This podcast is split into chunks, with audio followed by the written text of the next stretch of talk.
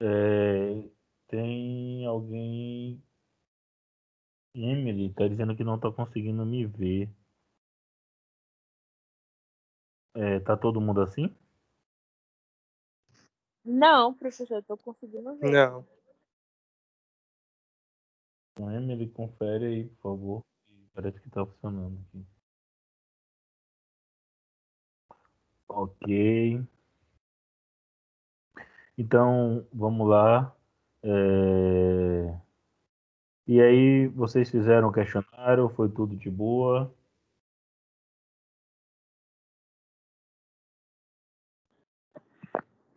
Sim, sim, mas eu só senti falta de saber as respostas, porque deu 11 horas da noite, né, que acabou os três questionários e não apareceram as respostas ainda para dar uma conferida. Ah. Tá, é, o pessoal tá questionando aqui também sobre as notas e o Adilson questionou sobre as respostas. Eu, eu vou dar uma olhada, pessoal, como é que faz isso. Acho que é na configuração que libera. E vou tentar conseguir para vocês que vocês tenham acesso a, essa, a esses elementos, tá? Acho que é sem sem maiores problemas. Eu ainda não, não olhei, tá? Mas para avisar vocês, lá no Swap, é, como são seis questionários, eu, não, eu vou tentar não preencher seis campos, tá? De notas. Então, eu vou pegar o primeiro grupo de questionários e colocar em uma nota, e o segundo grupo de questionários colocar em outra nota. Então, lá no Swap vai ficar com, com três avaliações, né? Um questionário, o primeiro questionário, o segundo grupo de questionários e a terceira atividade de escolha de vocês. É, a Rawane está pedindo para poder liberar para poder voltar na questão. É, eu não fiz assim, é, permitindo que vocês voltem na questão, porque em geral as questões são de verdadeiro ou falso, então para serem jogadas aleatoriamente para vocês, tá? E aí pode ser que caia um tema correlato, é, algo, algo nesse sentido.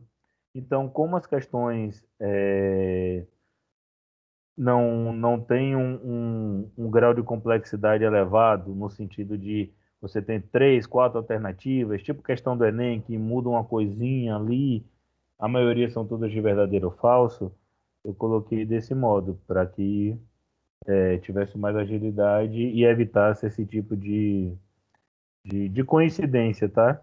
Que acho que diminuiria as possibilidades de aferir é, o estudo de vocês sobre a temática.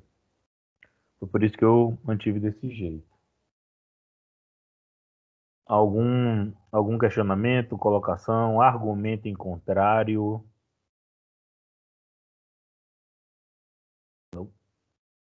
Tá. É, essa semana a gente tá, vai estudar a história do Brasil e a gente tem um longo período pela frente, né? quase um século. É, se vocês derem uma olhada, uma das partes que é de regência, como eu expliquei, eu retirei, mas eu coloquei é, duas videoaulas, uma sobre o período como um todo e outra sobre as revoltas. Então, quem quiser pode dar uma conferida. Não foi uma videoaula produzida por mim, mas é, eu achei que está interessante. E para quem está reclamando, a videoaula tem cerca de 20 minutos, então são mais curtas do que a, as que eu fiz. É... Dito isso, se ninguém tiver nenhuma colocação para fazer de, de organização da disciplina, alguma coisa um pouco mais fora do conteúdo, a gente pode entrar no conteúdo de História do Brasil. Emanuele, pode perguntar. Professor, bom dia, gente. É, eu e um colega, né, tava discutindo aqui sobre o trabalho que a gente vai fazer, e a gente ficou com uma pequena dúvida, é bem rápido. A questão da Revolução do Haiti, é, ela foi a primeira, a primeira revolta que teve de negros escravos, ou, tipo, tiveram outras, mas que não tiveram... Eu sei que a que teve maior proporção foi essa, mas tiveram outras antes dessa? Tiveram, sim. Tiveram sim, é, por toda a América, desde que teve escravidão, você teve diferentes formas de resistência. Então, nos países, a depender deles, tem mais peso uma ou outra, e aí tem que acompanhar cada uma dessas histórias. Sendo bem objetivo, tiveram sim outras é, rebeliões escravas. Agora, com o impacto, como você disse, acho que nenhum é comparável ao Haiti, porque o Haiti colocou em xeque a noção de humanidade criada pelo iluminismo. Então, esse homem universal da igualdade, da fraternidade, foi colocado em xeque, porque ele não contemplava os escravos, as pessoas né, negras. Então, ele coloca em xeque isso. Depois, ela é a primeira nação a se tornar independente que acaba a escravidão, porque os Estados Unidos fazem uma rebelião contra a colonização, mas mantém a escravidão. Ela, os Estados Unidos se torna uma república, adota os ideais do iluminismo, mas mantém a escravidão. E isso, gente, não é uma contradição. Eu estou repetindo isso várias vezes porque se construiu uma história é, em que capitalismo estaria em oposição à escravidão, liberalismo estaria em oposição à escravidão. E hoje o que a gente avançou bastante na historiografia é compreender como se fez capitalismo com a escravidão, né? como a escravidão foi uma peça fundamental disso. Então o Haiti tem esse peso, e ele tem um peso por ser uma rebelião de escravos que se sagra vitoriosa, abole a escravidão e coloca isso em sua constituição, proíbe essas formas discriminatórias, mas que também ela é, sofre com o peso do seu tempo, né? A gente não estuda muito o que acontece depois no Haiti, mas existe uma série de conflitos, tentativas de reprodução em parte da ilha da, do modelo de exploração colonial da plantation, enfim, tem uma série de questões. De todo modo, o Haiti paga o preço pela sua busca de autonomia e pela luta da revolta escrava até hoje. Né? É um país que sofreu diferentes intervenções, é, ditaduras apoiadas é, pelos Estados Unidos. Depois, o Brasil, a serviço da ONU, também ocupou o país com a missão de paz, mas que tem uma série de, de, de denúncias de, de violências, de chacinas, enfim, tem uma série de problemas. Então, é uma nação muito pobre que paga esse preço até hoje e o Brasil atualmente recebe muitos imigrantes do Haiti em fuga, né? Então tem esse peso. E, mais importante porque a gente está estudando, o Haiti estabeleceu um patamar de um certo temor por toda a América onde tinha escravidão, que era o medo do haitianismo, dessa rebelião de escravos associadas a pessoas livres de cor, que colocava em xeque a ordem escravocrata. Então, o Haiti tem esse, esse peso gigantesco. E o Haiti abre a era das abolições, a era das emancipações. Após o Haiti, por toda a América, nação por nação, a escravidão vai caindo, tá? Qual é o detalhe importante? Ao mesmo tempo que ela abre essa série de abolições, é, São Domingos era a colônia mais produtiva que você tinha nas Américas ela é responsável pela produção do açúcar e de café em larga escala. Ela comandava esse mercado, né? sobretudo do açúcar. Quando ela quebra, outros, outros atores vão ocupar esse local na divisão internacional do trabalho, da produção. É aí que, por um lado, você tem a escravidão ruindo em vários locais da América, mas, por outro, a escravidão vai ganhar um novo fôlego. E esse fôlego vai tornar a escravidão muito mais produtiva, muito mais agregada ao capitalismo e sob controle nacional. Que escravidão é essa? É a escravidão que se desenvolve em larga escala com a produção algodoeira no sul dos Estados Unidos, né, no chamado Deep South. É, no Brasil, com o Sudeste, cafeeiro. Então percebam, os Estados Unidos produz algodão, o Brasil vai produzir café em larga escala e Cuba vai produzir açúcar. Então, os produtos que eram, sobretudo açúcar e café, que se desenvolviam lá no Haiti, é, vão ser esses outros atores vão ocupar esse espaço no mercado, vão produzir em larga escala. E a escravidão que estava em declínio nessas zonas ou que não existia, vai passar a existir e se expandir numa proporção nunca antes vista num período tão curto. Então, o Haiti tem uma proporção gigantesca de referência de luta contra a escravidão, é, contra a discriminação racial, é uma referência para a população negra de todo mundo. Tanto é que ela é muito pouco estudada. Uh, e ela tem um impacto gigantesco nas próprias transformações socioeconômicas do século XIX. É, sobre essa história de como a escravidão muda, eu coloquei um vídeo lá no, no Mudo chamado A Segunda Escravidão. Ele explica essa característica dessa mudança, é, é bastante interessante para acompanhar.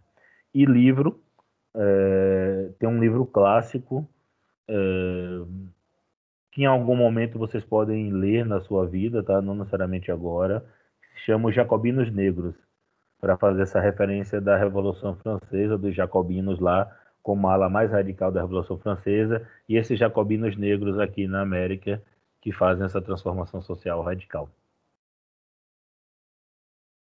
Tranquilo? Tranquilo, obrigada. Dúvida, pergunta? Me alonguei demais? Você queria uma resposta mais objetiva? Fale comigo.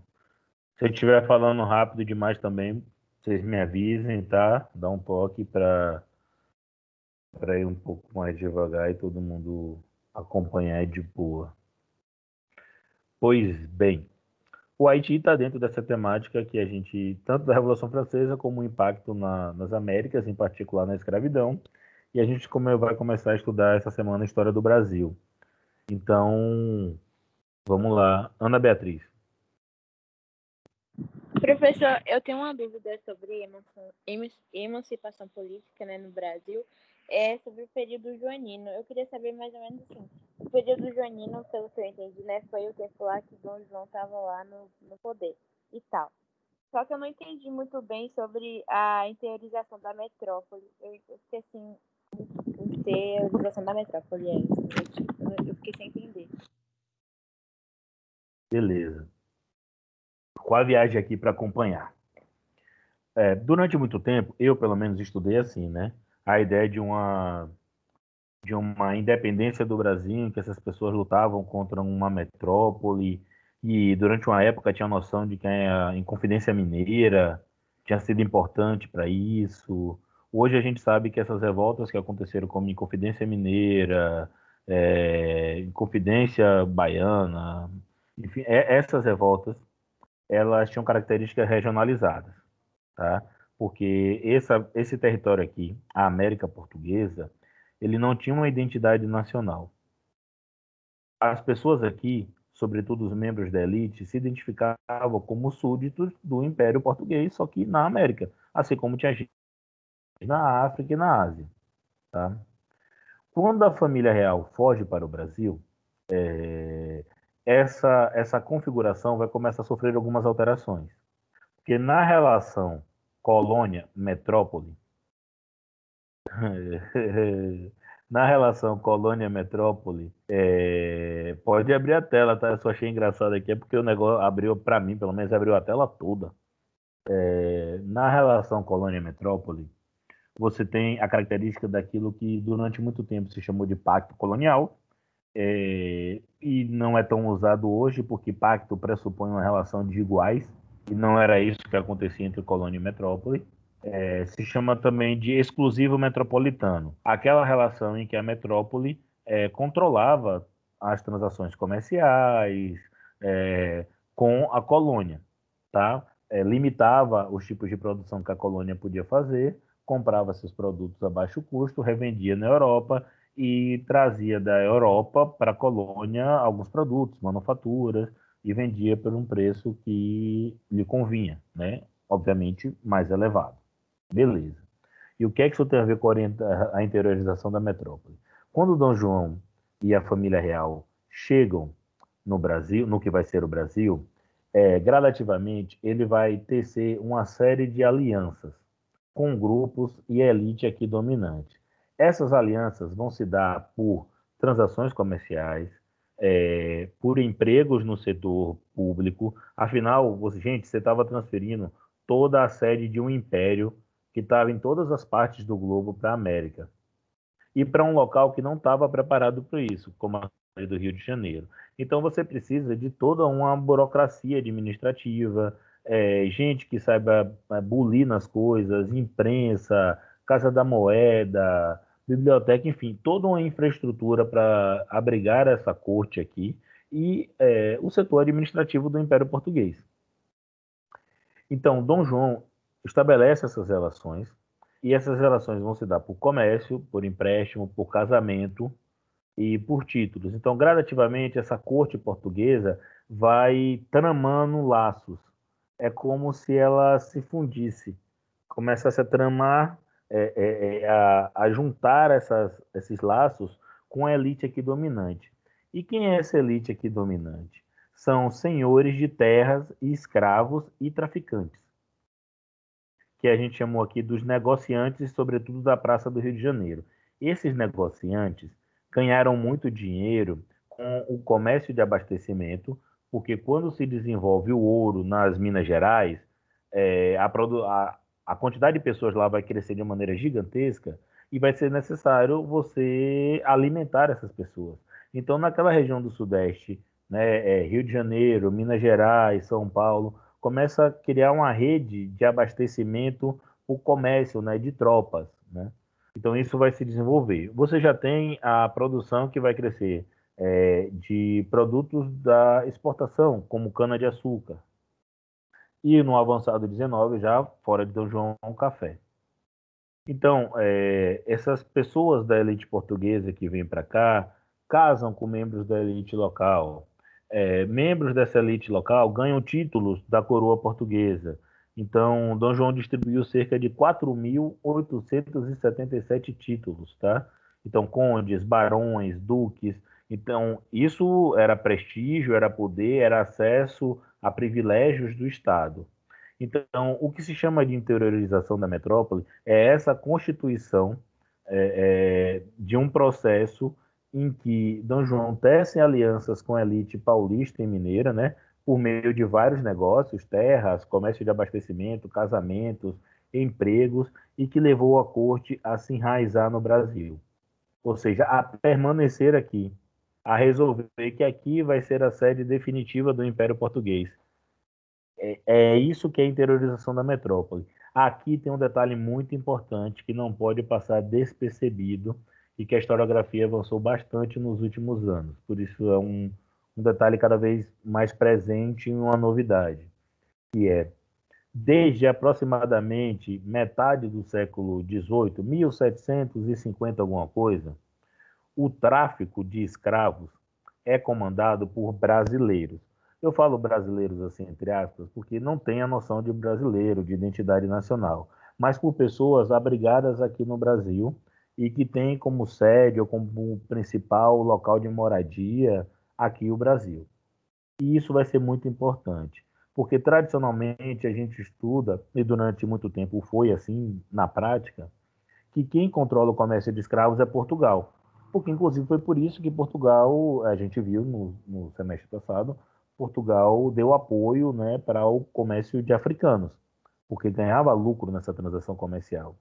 Só que, gradativamente, quem passa a ocupar esses postos são brasileiros. E por que isso vai ser importante? Porque os traficantes de escravos são, na prática, as pessoas mais ricas da colônia. Esses traficantes de escravos não se resumem apenas ao trato negreiro. Eles investem em terras, investem em comércio de abastecimento e investem em empréstimos. Então, os senhores de terras tinham empréstimo com os traficantes de escravos e a família real aqui no Brasil. Então, a família real, a monarquia portuguesa aqui no Brasil, se constituindo, é, recebe muitos empréstimos desses traficantes de escravos. Os traficantes de escravos são pessoas de prestígio e poder aqui na colônia. Tem casas gigantescas, tem títulos, são membros da sociedade, sei lá, filantrópicas, beneficentes, Santa Casas. São essas pessoas, tá? É por isso que nesse período recente que a gente teve de mobilizações pelo mundo, que destruíram estátuas de escravocratas, e começou a levantar esses nomes, é, isso ficou um pouco mais perceptível. Tem um site que eu também deixei o link para vocês chamado Salvador Escravista. E é muito interessante porque ele sai pegando esses, esses nomes de ruas, estátuas que tem em Salvador, que são desses grandes traficantes, por exemplo, e que tinham esse espaço de prestígio e poder. Sua história é contada desse modo, mas se silencia sobre essa participação no tráfico. Então, um, esses traficantes de escravos é, são avalizadores da presença da corte portuguesa aqui no Brasil. E Dom João, pela sua vez, faz de tudo para que não tenha nenhum tipo de interferência no comércio negreiro, no tráfico negreiro. Então, a, a, permanência da corte aqui no Brasil se deve a essa interiorização da metrópole, que tem a participação desses negociantes, e esses negociantes são envolvidos com terras, comércio de abastecimento e tráfico de escravos. E o fato do tráfico ser comandado pelo Brasil por brasileiros permite cada vez mais a acumulação endógena, ou seja, interna de capital. E isso vai dar grande poder e prestígio a essas pessoas. E esse é um dado muito, mas muito relevante. Os empréstimos dos traficantes de escravos para Dom João, para a corte portuguesa no Brasil, são significativos, são avultosos. E é isso que faz com que essa trama se constitua, né, se, se fortaleça. É, Ana, Deu para entender? Tem perguntas? Não, professor, essa parte ficou clara.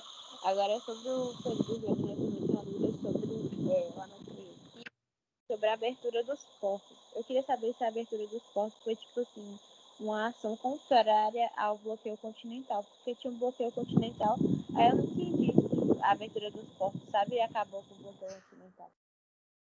Tá. Olá que é que a gente sabe hoje? Quando a família real portuguesa vem para o Brasil, vai disparar um processo que vai levar à independência.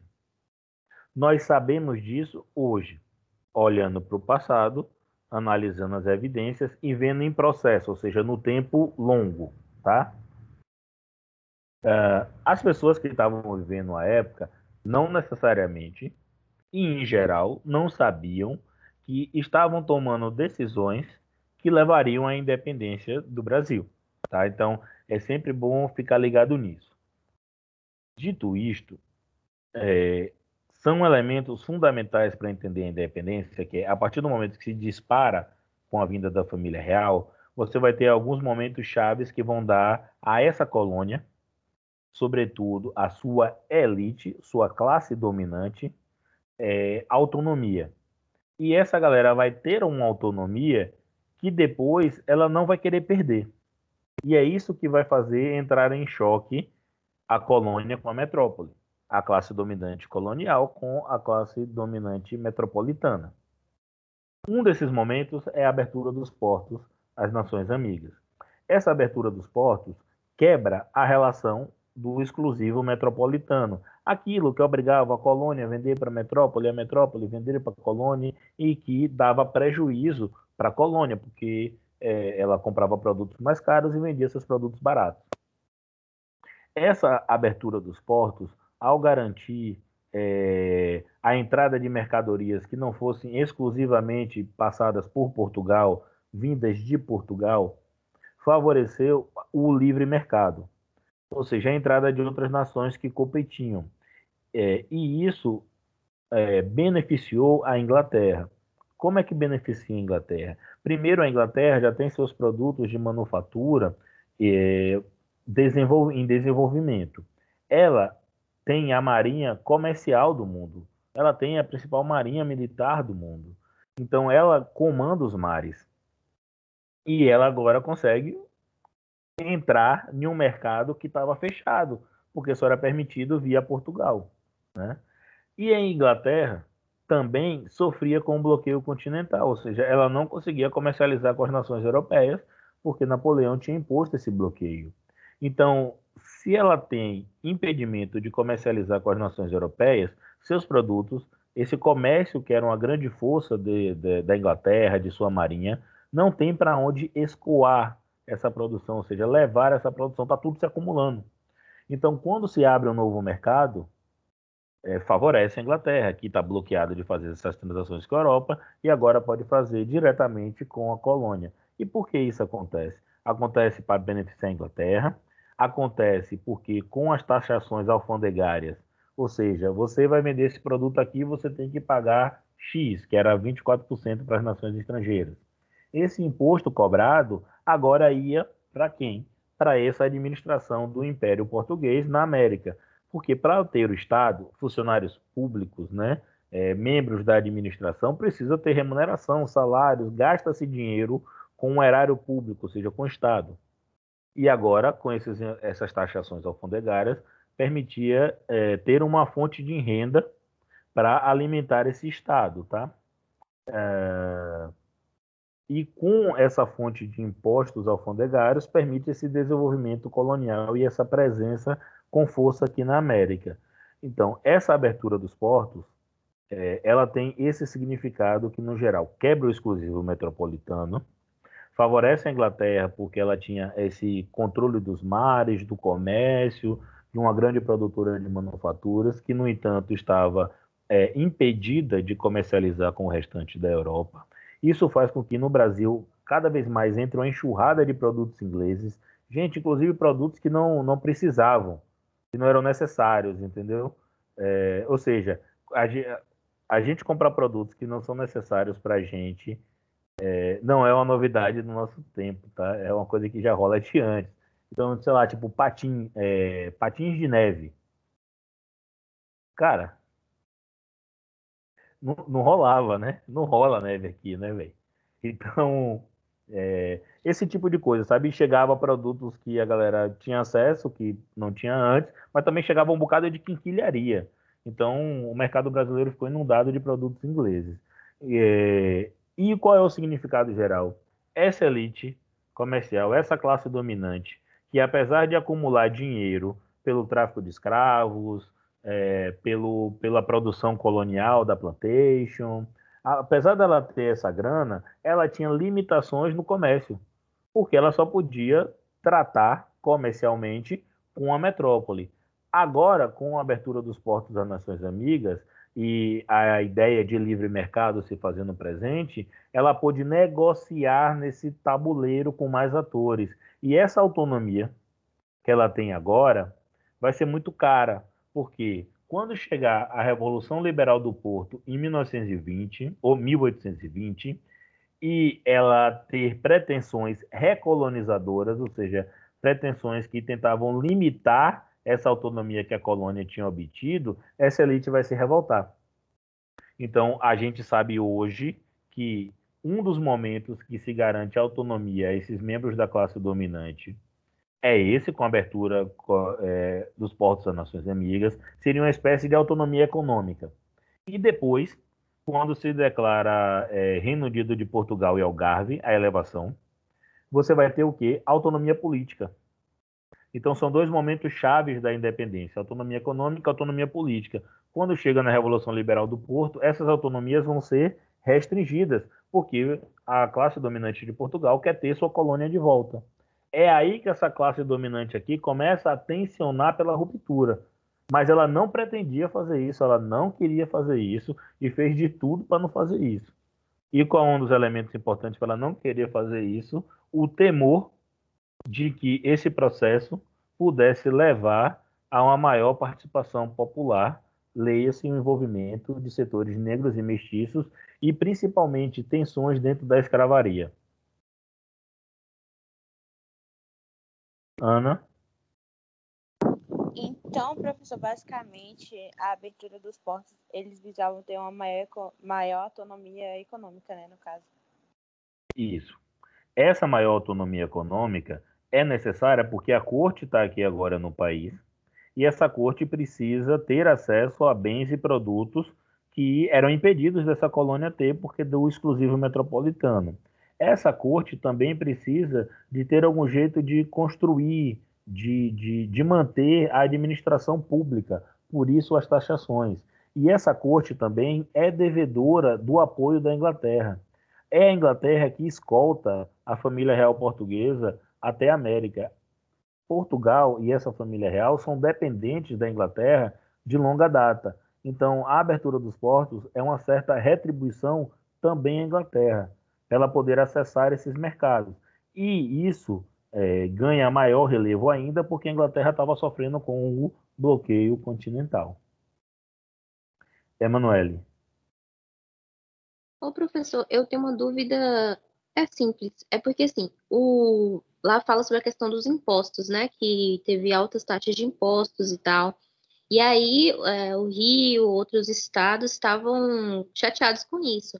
Aí eu fiquei meio em dúvida se eles ficaram chateados porque esses impostos aumentaram em todos os lugares do, do país, da colônia, no caso, ou, ou foi por outro motivo. E também queria fazer um comentário que eu estava tava aqui pensando, né?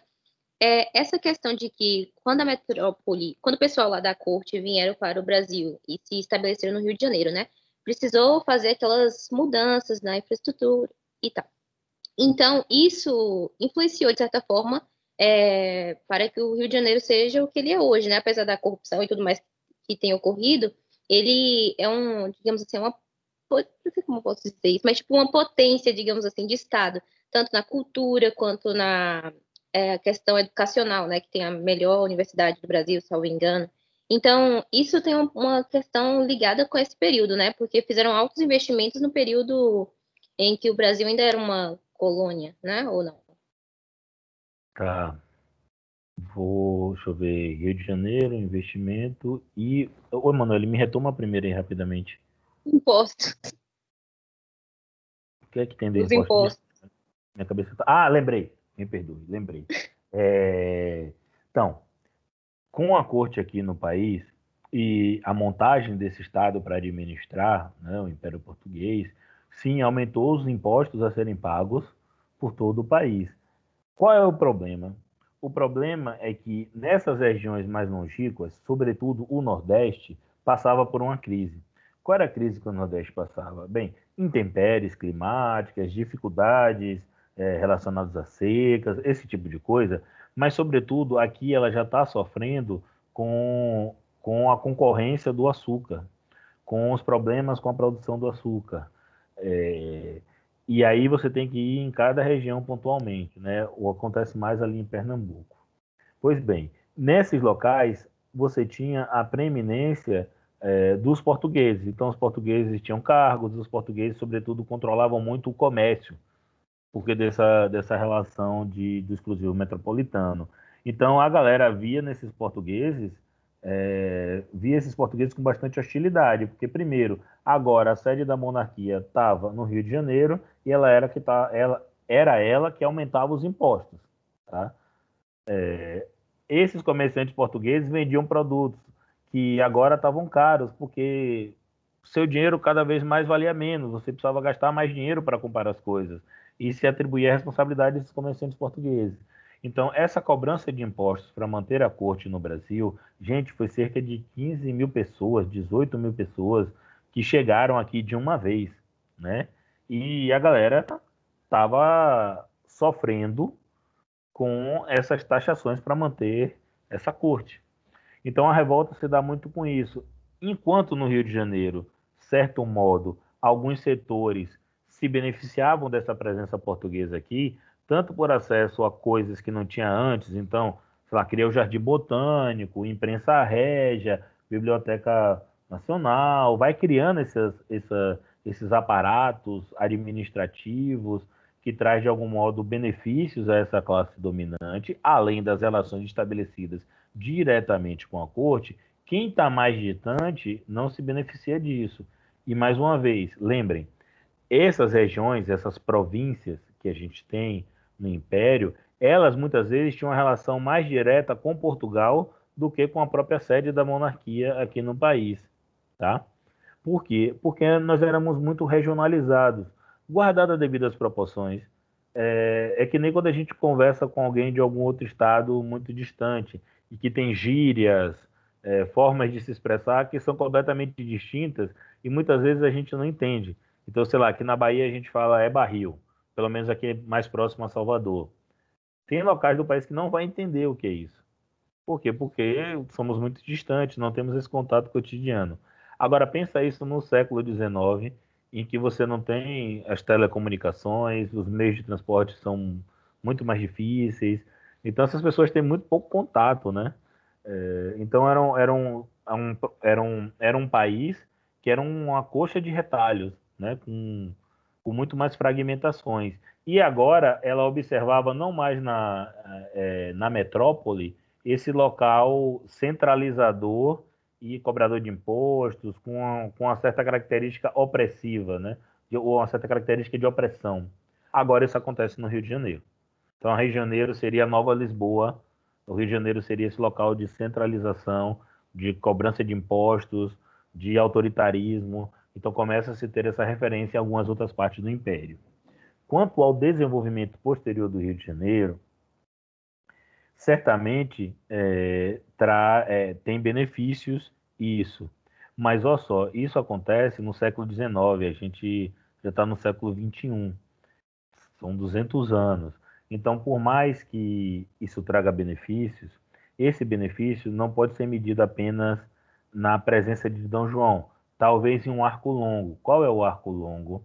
O arco longo é a existência da escravidão, desse momento que eu chamei a atenção de vocês, de uma segunda escravidão, ou seja, de um momento em que a escravidão está cada vez mais atrelada ao capitalismo e que tem um desenvolvimento nunca antes visto em quantidade de pessoas escravizadas num período tão curto, é, na capacidade produtiva desses locais, na quantidade de dinheiro que essa galera ganha. E isso tudo faz com que, de fato, o Sudeste tenha é, muito mais desenvolvimento, muito mais capital ali. Isso está muito mais atrelado, talvez, ao desenvolvimento da escravidão em um longo arco, sobretudo no século XIX, que é um período mais recente da gente, do que, sei lá, o 1600 alguma coisa, quando começa a colonização do país. Então, tem relação direta, esse país viveu 300 e tantos anos de escravidão, tá? Mas também tem relação com as escolhas políticas feitas é, depois disso, até nosso tempo presente. Então, por mais que você tenha um aspecto histórico e faça com que você tenha lá no Rio de Janeiro, cara, a Biblioteca Nacional, o Arquivo Público que pegou o Museu Nacional, né, que, que incendiou e que as pessoas ficaram chocadas à época, mas, cara, o Arquivo Público da Bahia está fechado há mais de dois anos e as pessoas não têm acesso.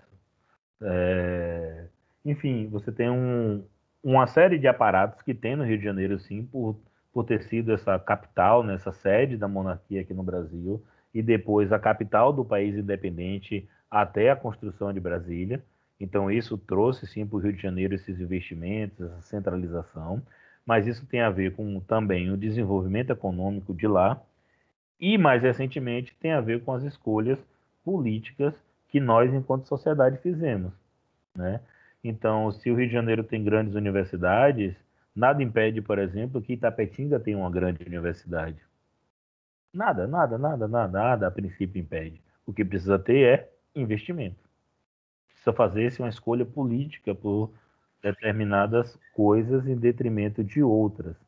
Então, tô, só estou chamando a atenção disso, que é, a gente nunca pode perder de vista o aspecto histórico para explicar as coisas. Né? Isso é super tranquilo. Acho que todo mundo acho que entende isso bem.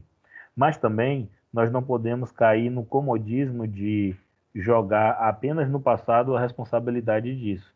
Então, o que é que nós escolhemos nos últimos anos enquanto sociedade? Que políticas nós fizemos?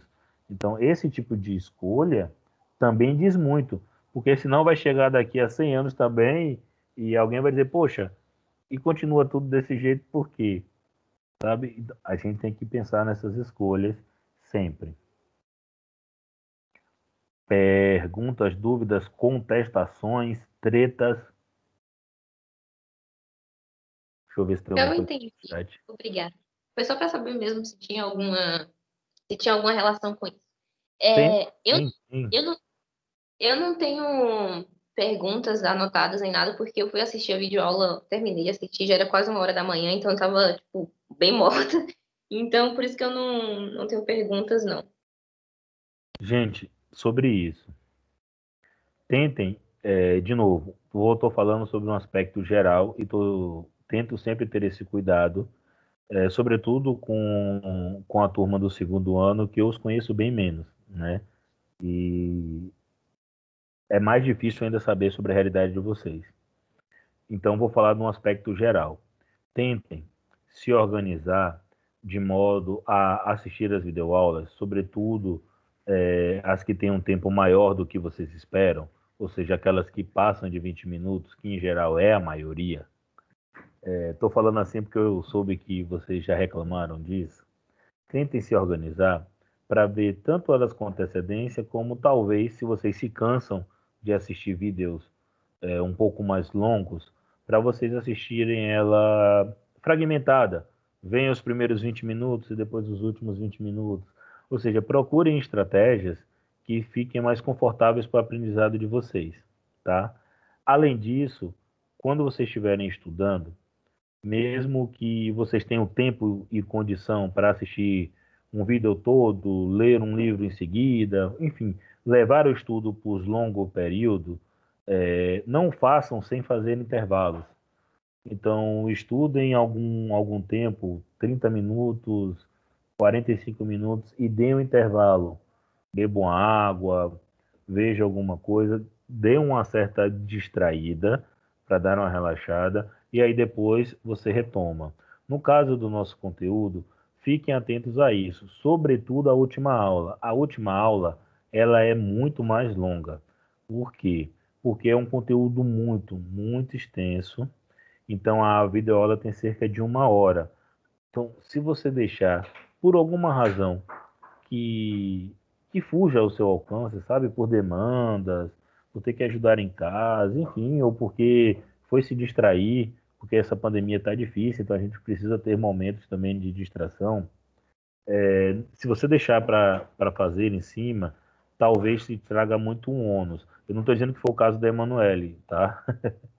Então, só estou chamando a atenção de vocês para vocês tentarem se organizar um pouco, sobretudo nessas videoaulas que têm um, um, uma extensão um pouco maior, vocês verem ela um pouco mais fragmentada. Talvez isso diminua o peso e proporcione um melhor aprendizado para vocês, tá?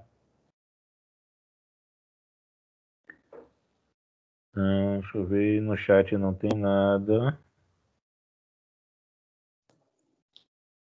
Professor, Sim. Tá me ouvindo? Tô sim. Ah, tá.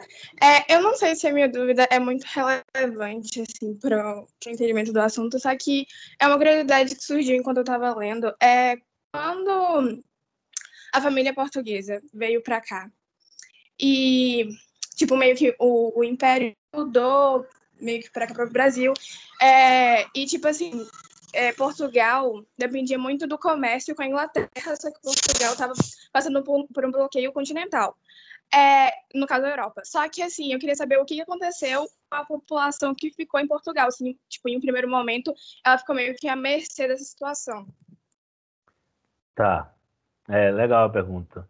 É... Ó, toda dúvida é relevante, que a gente vai conversando. Fique tranquilo, se sinta à vontade para fazer os questionamentos. Bem, a, a população portuguesa ficou à mercê é, dessa situação. Perdeu as vendas do comércio, então isso debilita muito os portos, né? É, é, isso causa muito prejuízo nas transações comerciais, porque era disso que Portugal oferia os maiores lucros. Né? Essa, essa população vai se ver empobrecida, né, sem essas rendas coloniais, e depois ela vai sofrer com o fato de que Portugal vai passar a ser administrado por uma junta comandada pela Inglaterra. E essa junta comandada pela Inglaterra vai é, representar essa, essa ideia de um poder estrangeiro administrando o, seu país. Por mais que Portugal tivesse essas relações amistosas com a Inglaterra, ainda representava uma força estrangeira, uma força militar, né? É, que comandava o país. É nesse momento de, de desgaste, né? A gente está falando de uma fuga é, em 1907, 1908, né? Para chegar aqui no Brasil. E esse desgaste com o passar do tempo que vai levar à, à Revolução Liberal do Porto, que é essa população já desgastada pela perda do comércio, das vendas coloniais, né? Depois da derrota de Napoleão, sofrendo com a ocupação, é, é, com a administração inglesa e influenciada por ideais iluministas, ela vai pegar e vai se levantar e vai ter a, a, a Revolução Liberal do Porto, tá? Então, o que que acontece? Isso aí. A galera sofre muito é, com o que fica depois. Fora, né, velho, que pense aí, você tá aqui de boa, pá, fazendo o seu, trampando, dando seu corre. Daqui a pouco, quando você olha, tá a família real em disparada. A galera pegando os panos de bunda, pegando livro, pegando o negócio e partindo a mil e você. É tipo aquele meme, né? Vou badar, ui, badar, ui. Aí sai mais um barco. Vou badar, ui, sai mais outro barco. Então, é, é uma parada complicada. Né? Deixa eu ver. Tem um chat aqui, deixa eu ver, deixa eu ver.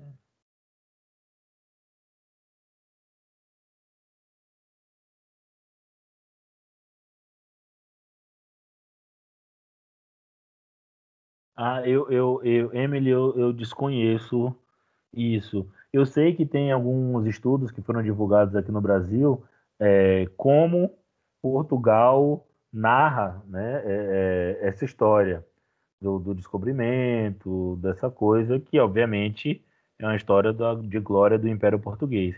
Mas eu não vi não. Se achar, pode, pode mandar para mim ou compartilhar com seus colegas. Acho que vai ser interessante.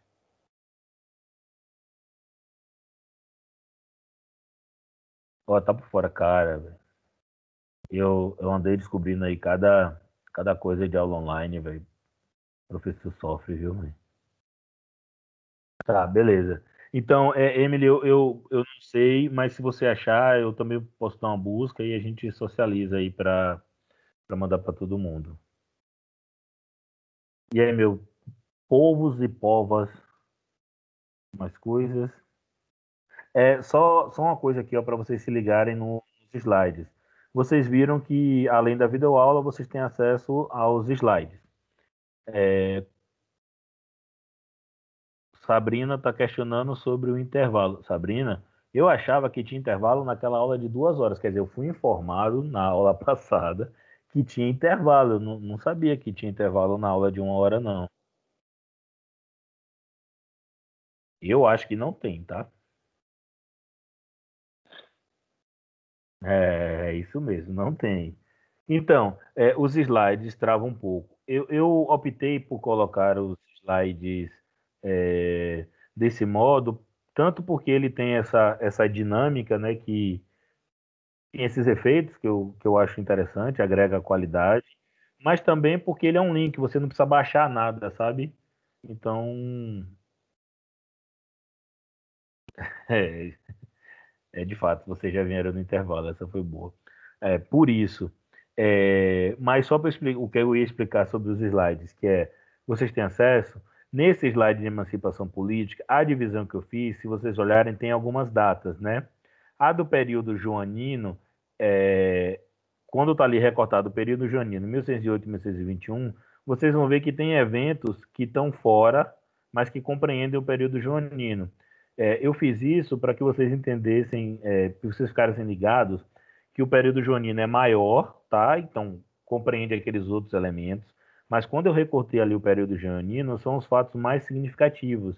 E também essa é uma nomenclatura que muitas vezes é utilizada na divisão da explicação histórica, né? Fuga da família real, é, período joanino, é, regência, é, essas, é, regência com Dom Pedro, é, são, são classificações, tá? Então, vocês ficarem só atentos a isso para não achar que o período joanino está restrito apenas o que está dentro daquela bolinha amarela compreende também o período joanino na Revolução Pernambucana, na Revolução Liberal do Porto, tá? Eles só foram separados para ficar melhor para explicar a vocês é, os eventos em si.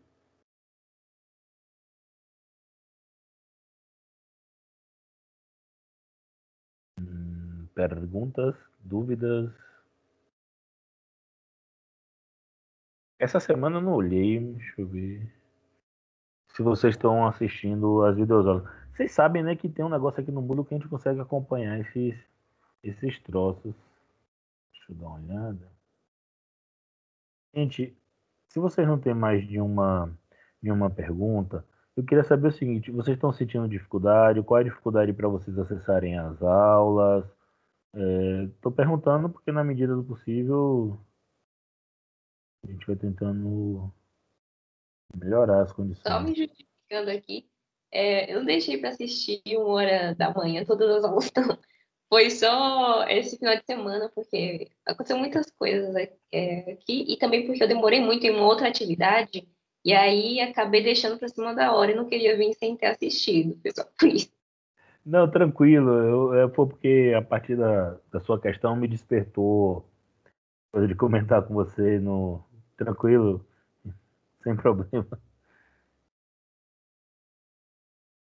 Professor, sobre o acesso ao conteúdo, eu só tenho um, um probleminha só, que é sobre a questão dos slides. Porque quando eu estou assistindo o conteúdo pelo notebook, eu sempre assisto pelo notebook, porque pelo celular eu não consigo prestar atenção. Aí, tipo, às vezes não abre e eu tenho que olhar o, o slide pelo celular. E isso me incomoda, porque aí eu não consigo prestar atenção. Então, ó, na videoaula o slide fica do lado. A ideia de ter o link para os slides é que você possa consultar depois, se você não quiser assistir a videoaula, você pular para momentos específicos do slide, fazer consultas mais específicas dentro do conteúdo do slide.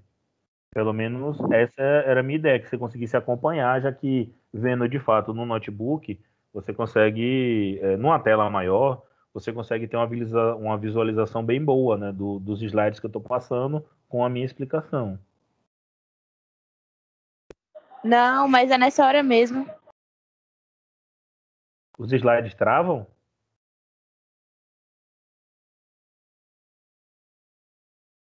Eu não entendi. É na hora que tipo, eu vou consultar os slides depois da aula. Tipo, se eu tiver ah, uma, vou consultar e às vezes não abre. Eu tenho que abrir pelo celular para ver se eu anotei alguma coisa errada e tal.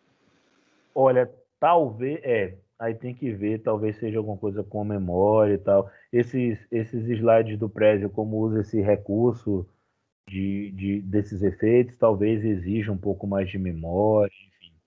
Aí a gente tem que dar uma olhada para ver. Como ele é um software pago e eu uso a versão gratuita, eu não tenho a opção, eu vou consultar, mas eu estou quase certeza, eu não tenho a opção de baixar esses slides, tá? É, e, e, se eu baixasse, ele seria numa versão PDF. Então, perderia esse certo movimento das coisas, tá? Estou informando isso porque se eu conseguir, eu posso tentar colocar para vocês, mas fica sem isso. Eu vi que mais algumas pessoas levantaram a mão. Eu só vou consultar aqui o chat antes de, de passar. Que é alguém está dizendo que está com dificuldade na linguagem das provas.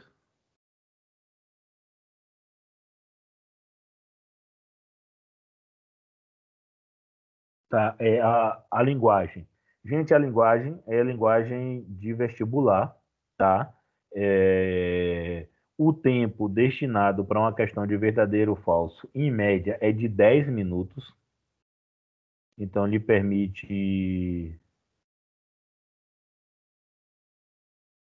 É, lhe permite fazer a consulta a um dicionário, dar uma certa olhada.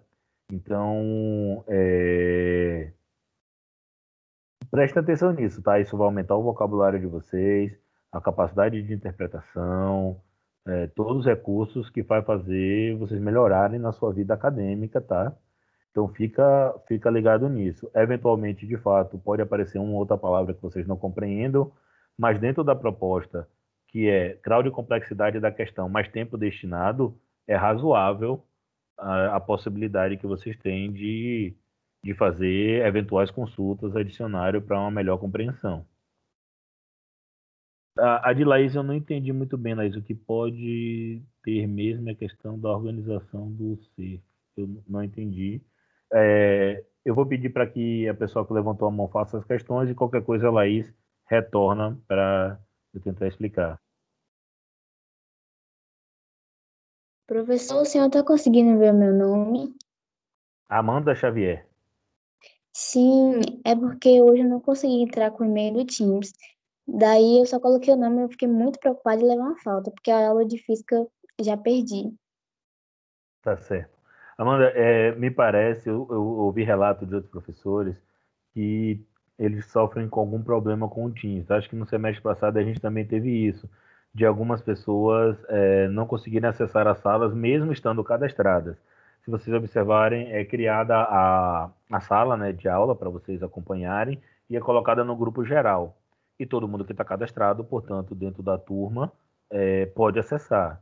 Então, eu acho que isso é um problema do software, foge um pouco a isso, a gente está consultando os setores para ver o que faz, mas eu acho que a gente pode fechar um acordo aqui colaborativo e solidário entre a gente que está na disciplina, que é disponibilizar em grupo de zap, nesses locais, para que vocês possam ter acesso, eventualmente, aquelas pessoas que, por alguma razão, o, o Teams não, não permitir o acesso ou a consulta, tá?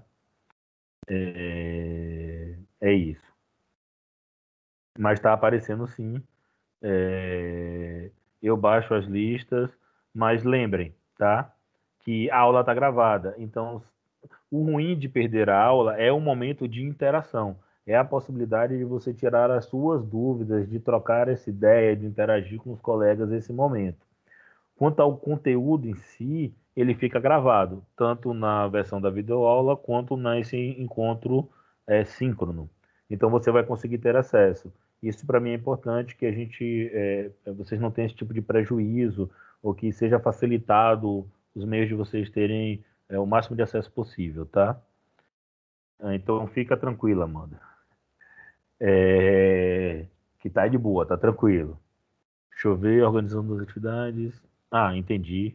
É, eu acho que é uma boa. Adilson, liberar as notas e as respostas dos questionários hoje. Adilson, eu vou é, consultar os universitários sobre os, os negócios do Moodle. Vou tentar mexer lá, tá? E se eu conseguir operacionalizar, vai ser liberado sim, tá? Sem problema. Eu só preciso ver como é que funciona o troço para eu conseguir liberar essa, essa isso para vocês. Conseguindo, tá de boa. Se não, acalma um pouquinho, mas o quanto antes eu libero.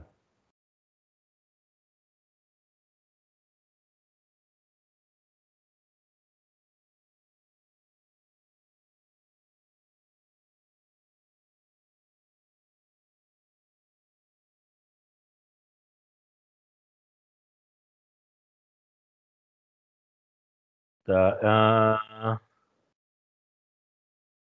mais perguntas, dúvidas, questões? Não, estou vendo horário, sei que a fome aperta. É, o que é que eu vou pedir para vocês? Nós, de tarde, temos o, o atendimento. Nesse atendimento, nós podemos tirar eventuais dúvidas dessa parte de emancipação. Nós vamos utilizar para discutir a parte seguinte, que é o governo de Dom Pedro I, que é bem sussa, né, de boas, e também para orientar as equipes quanto às atividades que vão fazer, tá? Eu quero que vocês é, conversem comigo, me entreguem, então eu vou pedir para que vocês façam o seguinte, é, que pode ser ali pelo, pelo, pela, pela parte de mensagens do Moodle mesmo, tá? O atendimento é amanhã, né, não? No horário aqui, deixa eu conferir, porque sabe como é que é, né? Pandemia, a cabeça tá. Mas eu acho que é amanhã à tarde.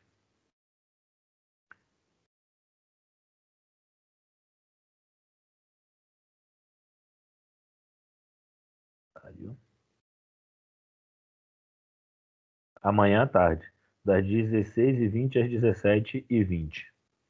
Então, ó, amanhã à tarde, o que é que eu vou pedir para que vocês façam? Isso pode ser feito pela mensagem ali do Moodle, é, que é apenas um componente de cada equipe, tá? Para não encher a caixa de mensagens e eu me perder. É, que um componente de cada equipe tente me informar até amanhã, antes do atendimento, é, que é, o que pretende fazer, tá? É, se, se pretende podcast, videoaula, meme, cards, enfim, para eu começar, para eu tomar nota, registrar do lado das equipes, enfim, para que a gente possa avançar mais nessa questão da orientação. Então, no horário de atendimento, se não tiverem dúvidas, questões sobre essa, essa parte assim, do conteúdo, é, o principal uso que eu queria que a gente fizesse era de orientação para a execução dessas atividades. Na aula de quarta-feira, como ela é um pouco maior, a gente pode gastar mais tempo com o conteúdo propriamente dito. Beleza? Tranquilo aí? Vou entender o silêncio como está todo mundo tranquilo. É... é isso. Beleza? Vou parar a gravação aqui. Desejo que vocês tenham um bom dia. Por favor, se cuidem, usem máscara, álcool em gel. É, hoje a gente recebeu a notícia do falecimento de um egresso. É, então, por favor, é, não menosprezem o que está acontecendo. Se cuidem, tá? Tchau, tchau.